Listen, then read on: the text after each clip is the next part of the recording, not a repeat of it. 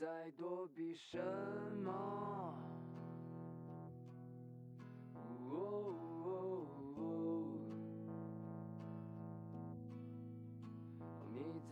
藏区自驾的过程给我震撼的不只是风景，还有藏民的信仰带给我的触动。在西藏巴素傍晚的时候，我遇到了一个从昌都磕长头去圣城拉萨朝拜的喇嘛。你这是要到哪儿啊？我操！现在已经走了多远了？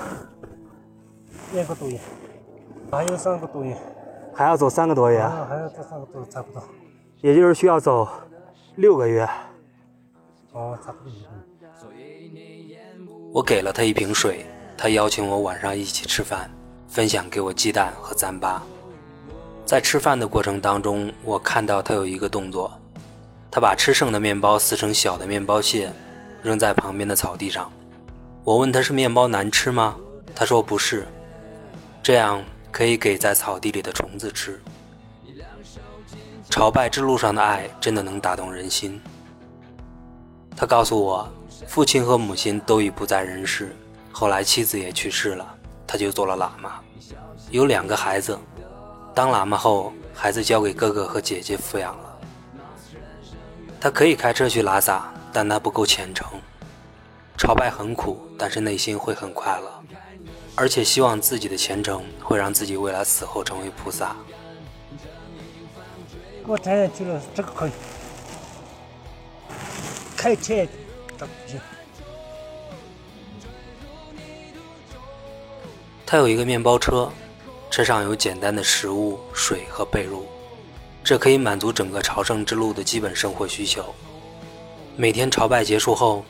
他会在磕长头停止的地方堆起一个小的玛尼堆，画条标记线。第二天早上把车开往前方一段距离，然后走回来，从昨天结束的地方开始新一天的朝拜之路。三步一叩的等身长头，一步也不会偷懒，用脚、身体、额头和大地的接触来向神灵证明自己的虔诚。和他告别后，我继续我的旅行，他也继续他的朝拜之路。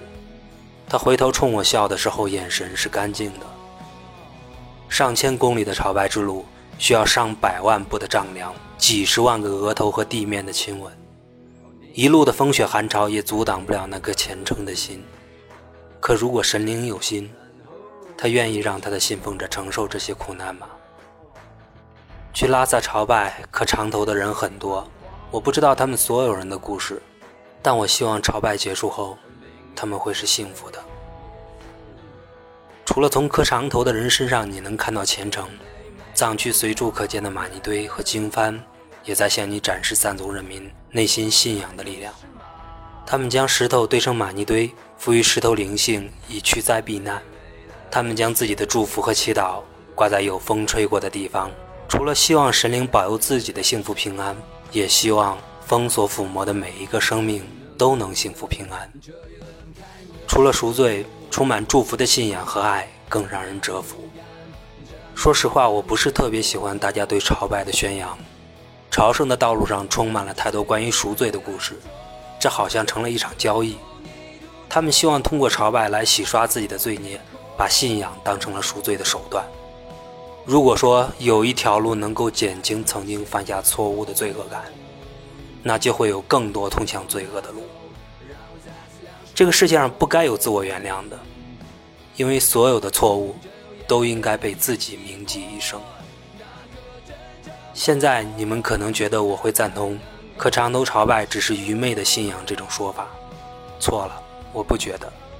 我没有信仰，但是我羡慕那些有强烈信仰的人，因为信仰会成为你内心深处坚不可摧的依靠，会在你最艰难的时候给你走下去的力量，而且重要的是。朝拜之路不只是关于赎罪。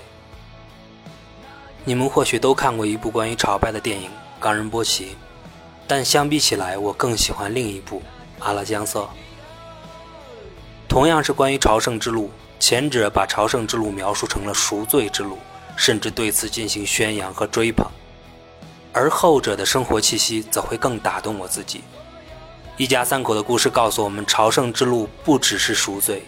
也有信仰、承诺和爱，而在信仰加持的朝圣之路上，承诺和爱，比赎罪更能打动人心。